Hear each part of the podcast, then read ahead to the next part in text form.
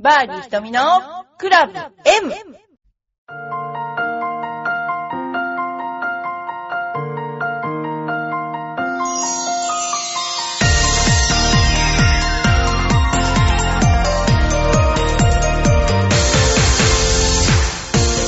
こんにちは。バーディー瞳のクラブ M です。えー、先週はどうもすいませんでした。あのー、今週よろしくお願いします。えー、先週、全米、全英オープン見ましたよね。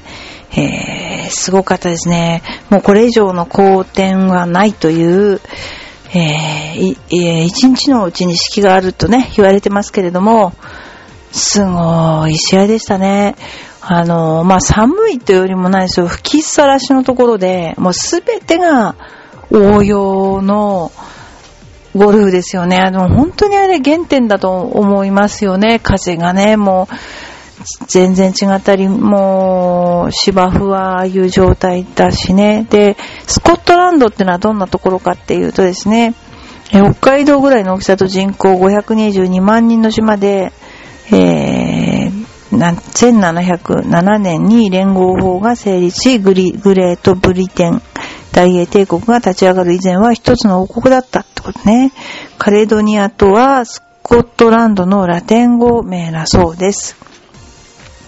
えーこのインバネスからアバディーンにかけての通りをリンクス通りと呼んでいます。ここには素晴らしいリンクスが揃ってるからです。リンクスですよね。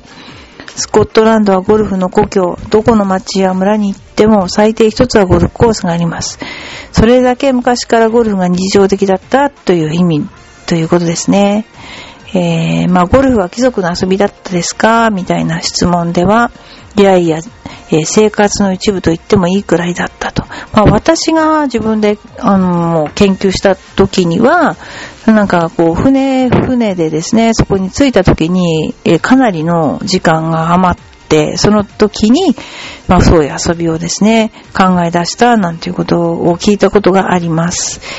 ただ、本当私あの、こう、なんていうかな、こう、自然と戦うっていうのは、まさにここしかないと。だからどこまで、こう、自分を、を我慢してっていうんですかね。あの、やるっていうのはもうすごい、途中でもう絶対にすごい、あのみんな、ね、あの、嫌だなっていう状況当然あるわけですけども、ね、すごいですよね。あれね、なってもみんな、すごいなと思ったのは、もうものすごい反射神経と、ものすごい応用力と、で打ってますよね。あの、スイングもそれなりに改造して、高い球が出ないようなスイングにみんなしてたし、すごいですね。えー、まあ、もう一つは世界最初のプロゴルファーかと言われた、まあ諸説があるけども、なんかあの、R&A という風に限定するとはっきりしていて、アラン・ロバートソンという方が、当時はトーナメントでいうほど整った大会は少なかったけれども、賞金の出る小さなゴルフのイベントは数多くあって、その初代のプロのロバートソンさんは、あの、もともと R&A の出入りの業者的な存在だった。今でいうプロショップの経営者みたいな人でしたが、その方が、えー初代のプロだった。ですね。彼はコース管理もグリーンキーパーも依頼があればレッスンプロもやったと。何でもした。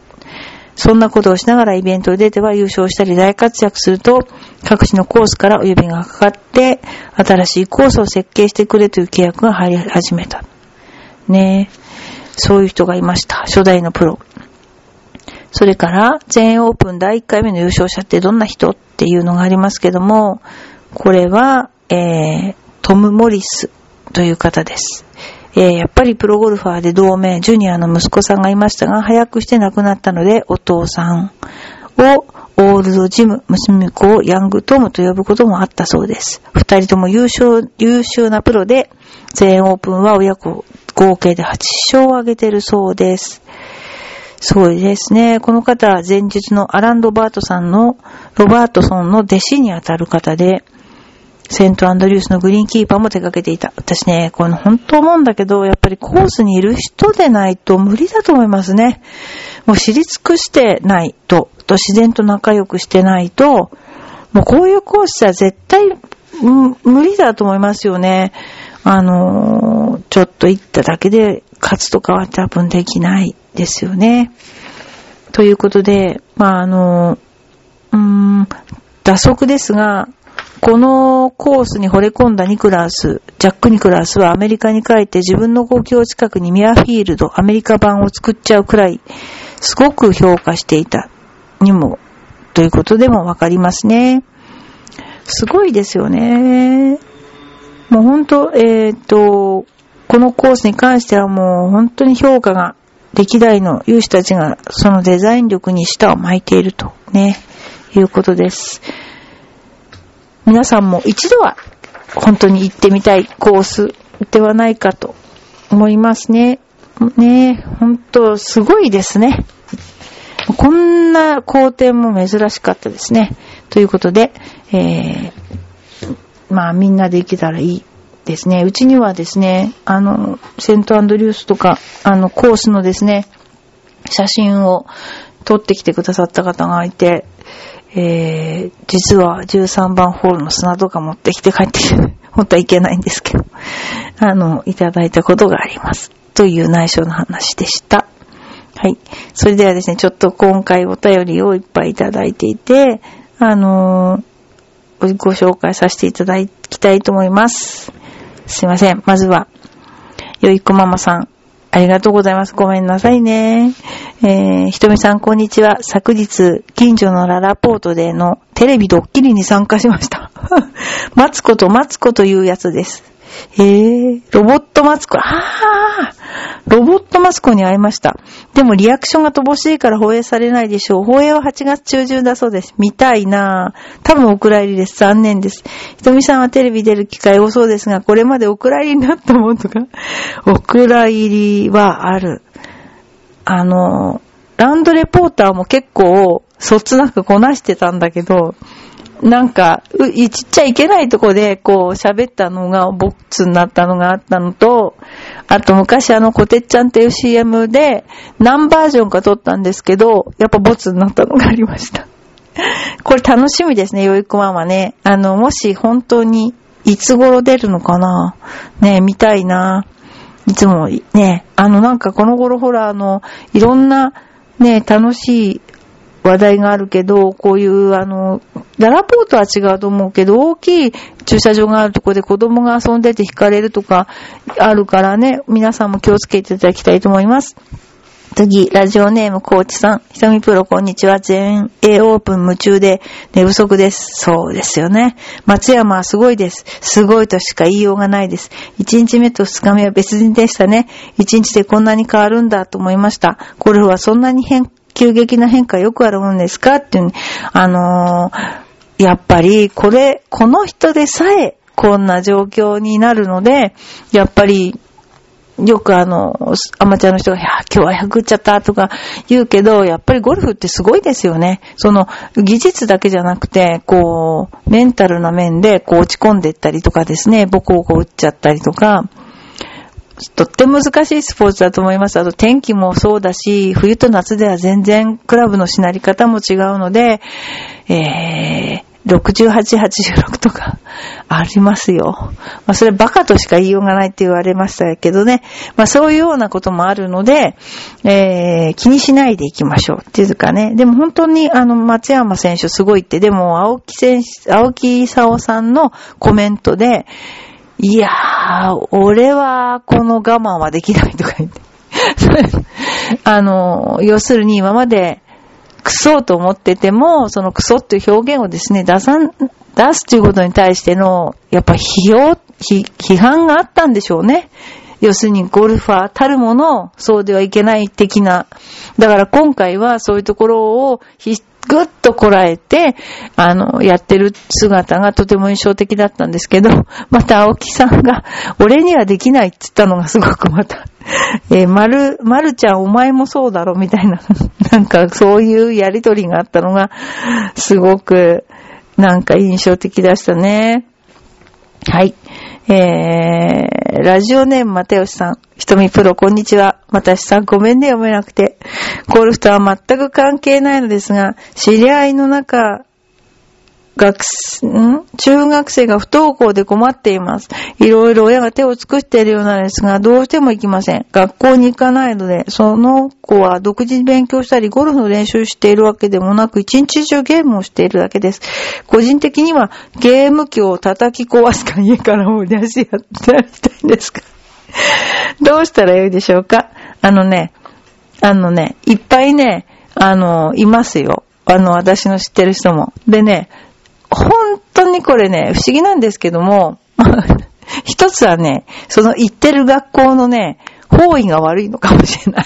これはね、どんなにその子がいい子でも、ま、前向きに歩いてるつもりでも、後ろ向きに歩いてるような気になる方位ってあるんですよ、これは。私は方位は気にするんだから。例えばうちのラーニングセンターも赤坂も、時期と方位は弦を担ぎましたよ。だから学校もあると思う。うちなんか結構そういうの気にするんだけど、まあそれは別として、それは余談として、えー、いっぱいいます。それで、で実際見てる、見てたんです。この子は一体、本当にゲームばっかりやってて、遊ぶのは遊ぶんだけども、学校には来ない。で、えー、もう本当に不登校になって起きてこないは、お弁当作って置いとくのに、ぜ、学校へは行かないわ。何人もいましたよ。でもね、10人いたらね、8人はね、何人気なくも普通に立ち直って社会人やってますよね。それもね、引きこもってた時期がね、半端ない長くて。何本ぐらい寝てたのかなえっと、4、5年引きこもってたかな小学校高学年から、ほとんど高校行く高校2、3年ぐらいまで行かなかったのかも。それで、でもね、今は、たくましく成長し、元気なんですよ。で、そういう子意外にありますね。やっぱりその多感な時期に、なんかいろいろとあるんでしょ。そういうのつまんないことか。昔は、なんていうのかな。そういうのってなしだったじゃないですか、ほとんど。学校に行かないのありえない事態だったわけですよ。それが、今結構ね、私、立ち直った子何人も見ました。で、どうやって立ち直ったかっていうと、親は、その特別なんかこう、まあ、いつも通りに、例えば、その子が行っても行かなくてもご飯用意して出かけるとか、あとは、そうですね、あの、とやかくそんな、まあ、お父さんなんかガーって怒ったりしてたけども、とやかく言わずに結構まあ、そうですね、大変だったと思います、とっても。ね、パラサイトですもんね。だからね、そういう中学生時代っていうのは、そういうのあるかもしれませんね。でも多くはね、あのー始まりは、私の知ってる人の始まりは、そんな辛いなら学校行かなくていいよって親が言っちゃったパターンが多いですね。あの、本当にそれで、そうかと思って、本当に行かなくなっちゃった子いますもん。でも今は、大学ちゃんと行って、あの、ちゃんと勉強してます。で、そういう時ってあると思うんですよ。でもね、うん、その子による、その親が、教育がとかじゃなくそれじゃなくて、やっぱり、ちょっとしたボタンの掛け違いとか、やっぱりね、あると思います。で、その時に、あの、親って子供にどうしても優しくしますよね。その時に、あの、いいよ、今日は、とかいうのが、あの、休んでいいんだ、みたいな感じになって、学校行かなくなって、あとはいじめられたりある、今って陰険ですよね。ほんといじめの自殺とかあるでしょ？だから、私もね、よくよくね、あの、本当にその子の周りの環境を見て、もしっかりいじめられてるんだったら転校させちゃった方が本当にいいと思いますよ。ある人はここで悪い子だって言われても、あるとこ行くとすごい人気者になったりとか、そういうのもいっぱい見てるしね。で、あの、いっぱいそういうケースがあるから、臨機応変に対応しないといけないと思うし、あの、特に中学生って多感な時期なので、あの、ね、あのとても難しいと思いますけれども、臨機応変な対応で、一つは、私が知ってる限りは、そ大丈夫だったケースが、あの、ほとんどです。で、きっかけは、あの、いじめられたのかな？いじめられた人すごいいじめられたっていうのはなんか恥ずかしがりだったのになんかすごいいじめられたのかな。それとか、あとはね、あの、こういうのもありました。学校に行くときに、ギリギリセーフでが、もう学校行くの嫌で嫌で学校、ギリギリセーフに来たの。それ時に、みんなから遅刻、遅刻って言われた。それで、めげたとかね。要は、あの、たくましくない状態の子が多いですよね。正直言ってね。で、でもね、あの、心配するよりも結構、うん。でも、ただ、じゃあ自分だったらそういう子がいたらどうするかなって考えたら、あの、まあ、本当にその子の周り見て、本当にいじめとか、もうすごく不条理な状況があった時には多分、そう転校させると思うし、で、もしその子が、ただ休みたいだけ、ちょっとなんかうつ、子供だってうつ病になったりしますもんね。で、うつ病ってのは基本エネルギーないですから、そういう場合には、やっぱりエネルギーなんかつけるような感じにしてですね、それであとは、あの、普通通りの学校に通常行かせる。あとはまあ、学校に行くのが何なのって思えば、まあ義務教育は行かせるべきだと思うけども、高校はどうかなって思いますよね。働いた方が結構社会勉強になったりすることもあるし、そういう感じですね。結構多いですよ。本当あの、本当に、あ、子育てに関してのね、本当にあるけど、今のいじめは本当深刻。んで、もう、先生を見てみんなフリッツのも多いしね、私もいっぱい見ましたね、そういうのね。ですから、親が敏感。でね、いじめられたらね、学校で問題があったらね、すぐね、教育委員会に言うとかよりもね、もう大騒ぎした方がいいんですよ、これは。あのね、これはね、本当に私は思ったんだけど、大騒ぎすればいいんですよ。大騒ぎっていうのは誰も非難しないんですよ。本当にね、これはね、いじめられたとしますよね、自分の子が。そうしたら、もううちの子がいじめられて、本当に大変なのって誰かに言うとするじゃないですか。でもいじめられた人のことも責めないんですよ。誰にいじめられたとか、そういうことも一切言わないの。ただね、もう大変なのよ、大変なことが起こってるのよって言って周りにまず知らしめるでしょで、子供には、私あなたのことこんな心配してるのよっていうのが伝わるでしょそれだけでいいんですよ。で、大騒ぎになるから。で、何しろ大騒ぎすれば、学校が気がつくから。で、学校が気がついたら、学校に、こういうことがありましたっていうのを言えばいいんですよ。それを1対1で相手に言っちゃったりとか、すると、また仕返しがあったりとか、いろいろあるけど、みんなに知らしめることですよね。それで、そう、もう私はあなたを守ってあげるっていう姿勢を、もう絶対取ったら、あの、いいと思う。で、それで苦境を乗り切った人知ってますよ。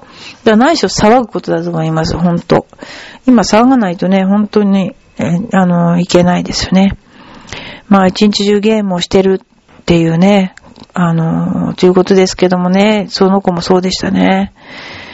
もうほんと難しい問題ですね。ケースバイケース。これは。私はそう思います。あとはね、やっぱりね、自力でね、困難、この困難を乗り切れる人と、やっぱり他力の人といますよね。自力でできそうな人は、自力でいけるけど、やっぱ他力っていうかな、他の人の力が必要だっていうのもいっぱいありますよね。いろいろあると思います。はい。でも基本的には、やっぱエネルギー不足。あの、気力っていうのが充実してこないんですね。だどうしても物事を後ろ向きに考えちゃいますね。はい。もう一つ、ひとみさんこんにちは。昨日は10歳の長女の茶道教室だったのですが、おー、サボって遊びに行きやがったです。みんなとも。行きやがった。うーん。なのばっかで、私がブチ切れたんですが、私の娘への怒り方が、母を怒る父のようで、歴史は続くと感じます。何母を怒る父のよう。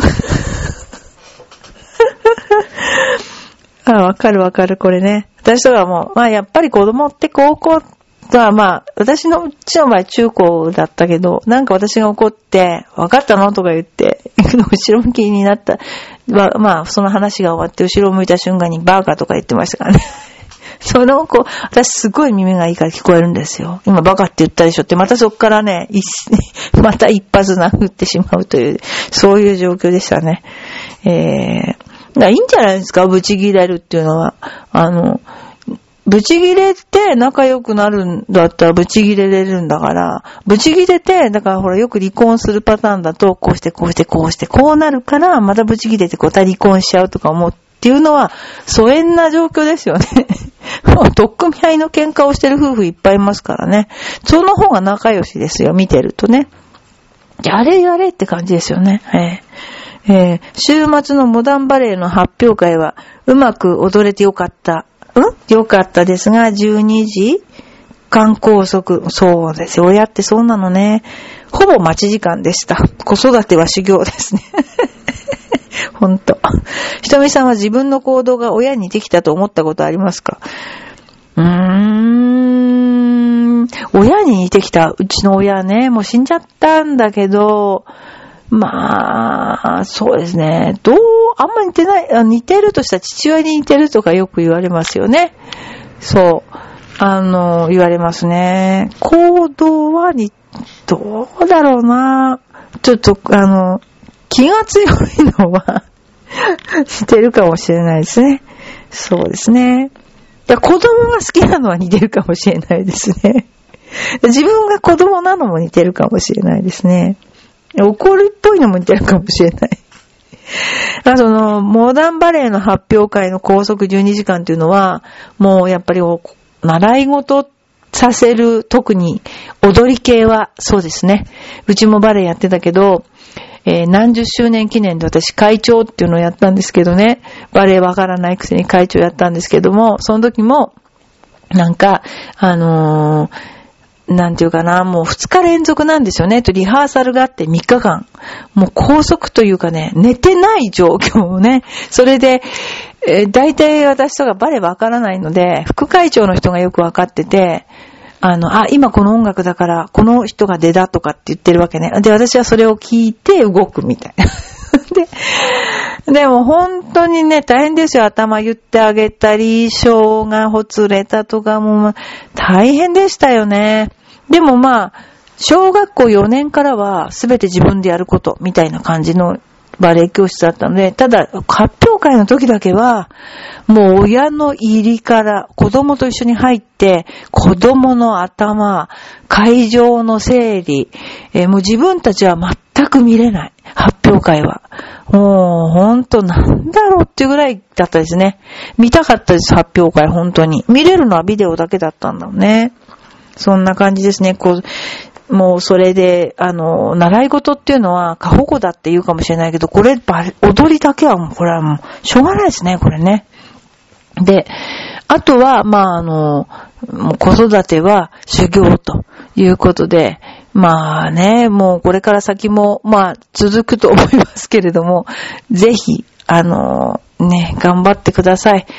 でもね、子供のことを一生懸命考えていると、他のことあんまり考えないで済むことも多くて、えー、自分が、まあ私は癌になったけど、自分が癌になったことも全然考える暇もなく、例えばほら癌になると、その、なんでしょうね、あの、こういうもの食べちゃいけないとか、甘いもの食べると血がドロドロになるとかね、例えば熱を出すと致命傷になるとかいう人がもういるわけ、いっぱいね。でそのこと考えてる暇なかったら熱は出るわね。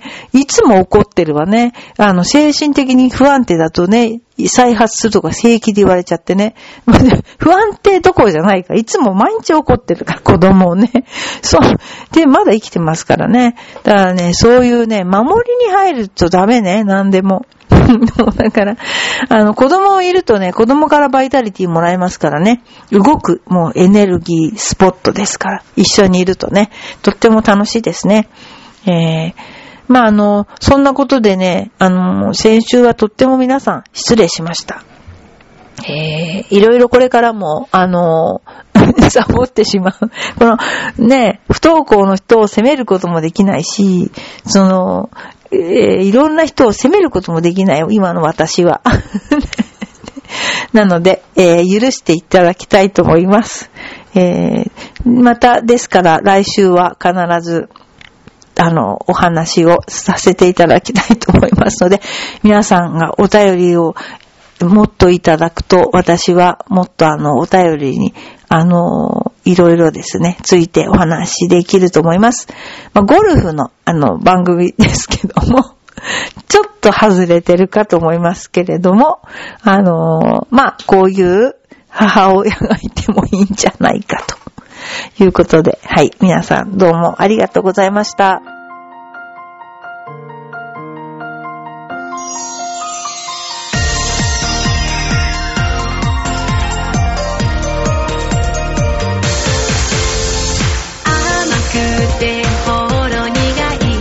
私の癒しチョコレート